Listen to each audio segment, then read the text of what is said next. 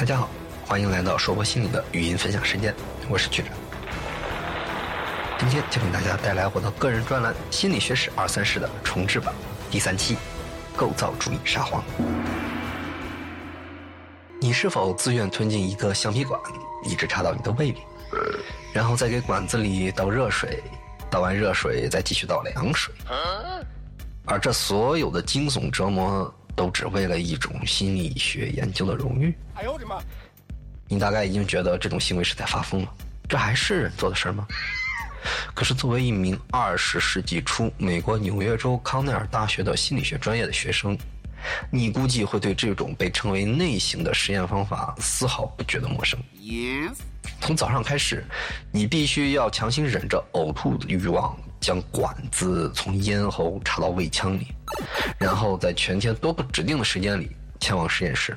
对，没错，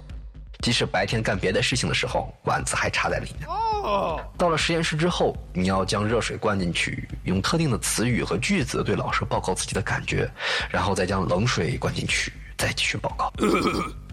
觉得这个实验太过残酷，也许你会倾向于另外一个小组的成员，他们只需要每次上厕所的时候记录下大小便时的感觉就可以了。但你要抽签运很不幸的被分到那个最倒霉的小组的话，也许你还需要每天定时的进行性行为，并在身上附带测量仪器，一边做羞羞的事情，一边记录自己的感觉。事实上，当很多人发现心理学实验室里的胃管附有安全套的时候，就已经觉得这对于任何人都不是一个安全的地方。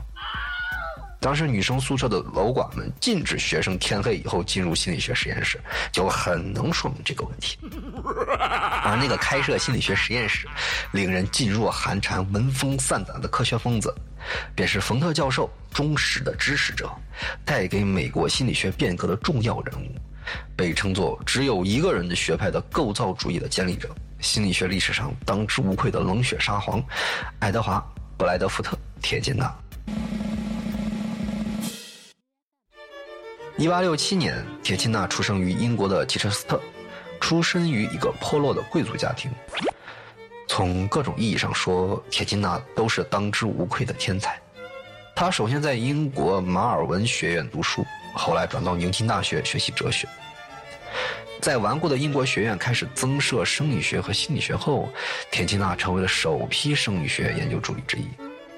他赢得了许多学术奖励和奖学金，懂得英语、拉丁语、希腊语、德语、法语，还有意大利语。当时有一位教授要求他在一个星期内读完一篇用荷兰语写的论文，田奇纳说：“那我看不懂怎么办呢？”教授说：“我管你呢，反正下周一把。”报告交出来，结果铁钦纳就真的在强行的一周内精通了荷兰语，写出了报告。英国和法国素来对生理学和心理学不怎么感冒。有一天，铁钦纳从外面买了一份心理学研究杂志，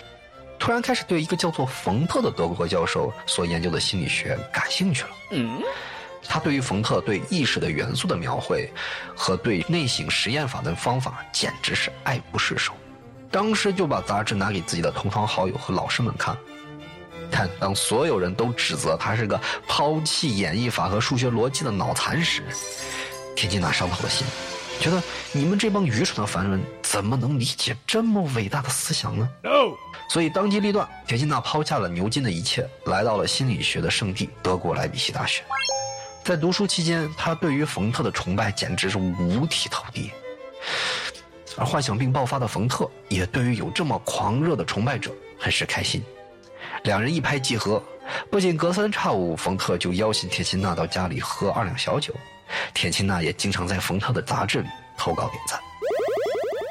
一八九二年，铁钦纳获得了博士学位，兴冲冲地回到家乡，心想：你们这帮不列颠的土鳖之前嘲笑老子，现在老子就让你们看看谁才能代表心理研究的未来。结果，当他用心理学的方法研究哲学问题的成果时，牛津大学的所有人都会很自觉地围过来看这个疯子又在耍什么宝。没几天，田心娜就觉得自己在这个地方对牛弹琴、唱独角戏毫无乐趣，所以这位二十五岁的年轻天才博士决定到更西边的美国新大陆去碰碰运气。和在母校的待遇完全不同，美国的康奈尔大学对铁钦纳礼遇有加，视如上宾。直到六十岁去世之前，铁钦纳一直在康奈尔大学兢兢业业地进行心理学研究，并指导实验室的工作。嗯，在刚开始的七年时间里，铁钦纳主要的精力都用在建立实验室、进行实验研究，还有撰写学术论文上。随后呢，他发表了六十多篇文章。随着他的名气越来越大，他也就。慢慢不再参与具体的实验研究，主要的工作都用来指导学生的实验工作，他的理论架构也日渐完善。由于美国本土心理学没有什么太多的发展，因此铁钦纳很快就在美国的心理学界闯下了名声。他的主要研究和他的老师冯特一样，是对于意识的研究。但他抛弃了冯特的意识统觉理论，认为意识就是一个个单独的元素所构成的。因此，铁钦纳将自己的理论称为构造主义，意指通过心理元素的构造形成意识。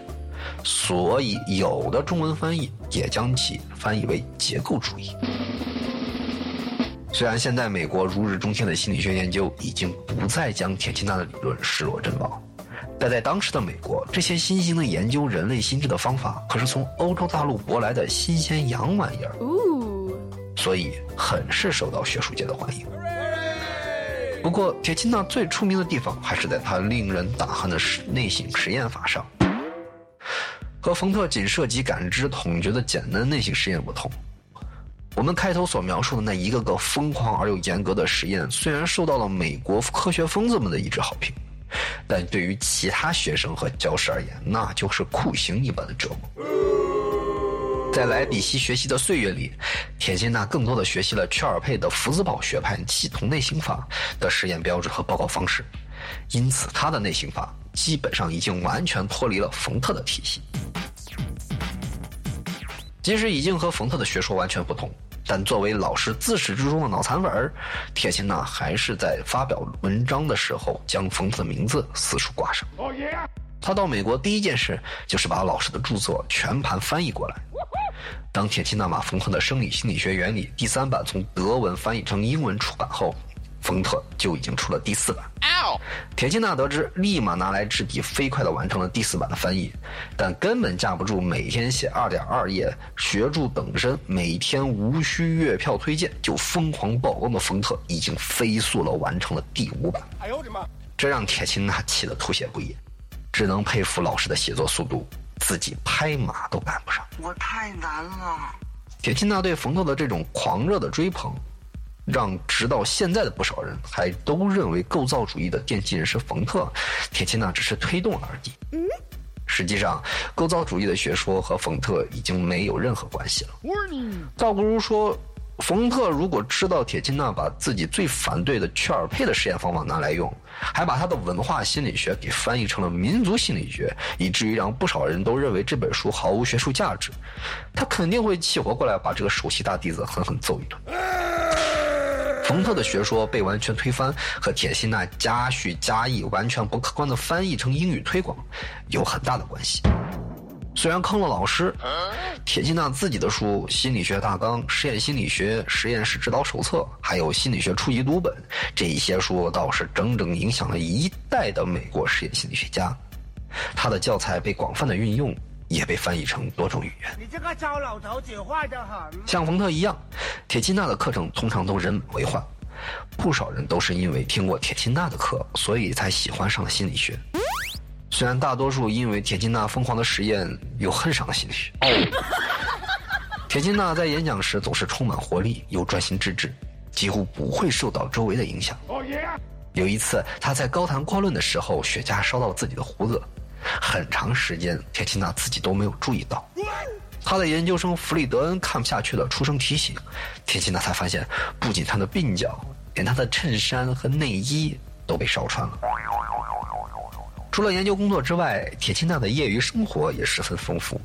每周日晚，他都会在家里举办一个小型音乐会。结果，这位天才还没怎么努力，在康奈尔大学音乐系正式成立之前，他的聚会就是音乐系的课堂。哎呦我的妈！又由于喜欢收集各种各样的钱币，他在原先学会的多国语言的基础上，又多学会了阿拉伯语和汉语。铁西娜不像冯特那样辛勤于课堂，他更喜欢在自家书房写作，在学校抛头露面的时间越来越少，所以生活也越来越清闲。一九零九年之后，他甚至只在春季学期的星期一晚上授课。学生们都知道，如果不出现紧急状况，就不要去打扰铁钦纳教授的清修，否则一定会在实验室里被整得很惨。铁钦纳对学生们还是比较和蔼的，很多学生和年轻教师会平日里出于敬仰，自发的帮他装窗帘还有洗车，但他对于其他人生活的妄加干预，却让很多人都感到不快。卡尔·达伦巴克说：“铁钦纳以一个男人若不会抽烟，就不要指望成为心理学家为理由，被强迫着学习抽雪茄。后来他还不得不因为铁钦纳要求他去俄勒冈大学教书而放弃了去医学院的打算。这一切都只是因为铁钦纳不想浪费对他曾经进行的学术训练。”嗯。铁钦纳的另一位学生波林说：“并非所有的学生都喜欢铁钦纳对他们生活的干涉。”一旦他们试图拒绝或反抗，那么就会被铁钦纳永远的排斥在学术圈之外，并和他们永远断绝往来。我操，无情这种粗暴的社交方式不仅让铁钦纳得到了沙皇这样毁誉参半的名声，更让他和美国心理学会的关系暧昧复杂。嗯，几乎美国的所有学者都不喜欢铁钦纳，当然铁钦纳也看不起其他心理学家。当后起之秀弗洛伊德被邀请到美国克拉克大学讲座的时候，在当时美国心理学界大名鼎鼎的詹姆斯霍尔这样的心理学会泰斗元老都认真的听完了报告，而高傲的铁钦纳只坐了一会儿，感觉到无聊就直接走了。从1904年开始，由铁钦纳所主持，一群自称为“铁钦纳实验主义者”的心理学家们定期聚会，讨论铁钦纳选定的课题。在当时，这无疑算是美国最高级别的学术研讨会之一。但这样的会议呢，铁钦纳却完全拒绝女性参会，只因为他认为女性不能忍受烟雾，而自个儿又是个大烟鬼。但说句公道话，相比于那个对女性歧视的年代，大多数人而言，铁钦纳始终却鼓励女性在心理学中发展的态度，已经算是个良好的进步了。至少当时不少心理学家都拒绝甚至鄙视女性参与心理学的研究。后来到一九二九年，也就是铁钦纳逝世两周年以后，实验主义者协会取消了拒绝女性参加会议的决策。在后世到了二零零四年，也就是铁钦纳创立实验主义者协会一百周年的纪念大会上，康奈尔大学的一个老师给会议带来了一个有趣的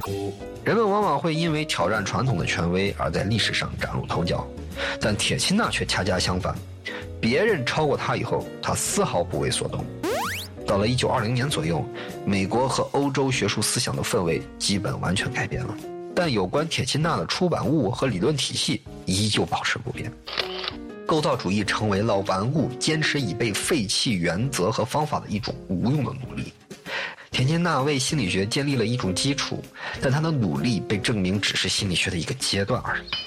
铁钦纳逝世之后，构造主义就宣告结束了。他之所以还能持续这么长时间，全是因为这位心理学沙皇威严的人格而已。从历史角度来看，构造主义最重要的贡献就在于他开了群体嘲讽，拉起了所有人的仇恨。铁钦纳提供了一个正统的学说，为了反对这种正统性，心理学其他新兴运动奋起抗争。大量新学派的产生倒是需要归功于沙皇铁钦纳对其他学术思想的压迫。令铁钦纳自己都没有想到的是，他在1898年《哲学评论》杂志上发表《构造主义心理学公社》这篇文章的时候，当时他为了强调自己的学说构造性的这个核心观点，而设立了机能性这个词儿与之对立，从而建立论据。这个行为却为他构造主义的大厦崩塌埋下了伏笔。大批学者为了反对铁钦纳，从这篇文章出发，大量研究所谓和构造性相反的机能性，从而借铁钦纳之手，让心理学沙皇自己创造出了反对自己构造主义的另一美国心理学流派——机能主义。今天的分享到这里就结束了，感谢您的收听。欲知后事如何，请听下回分解。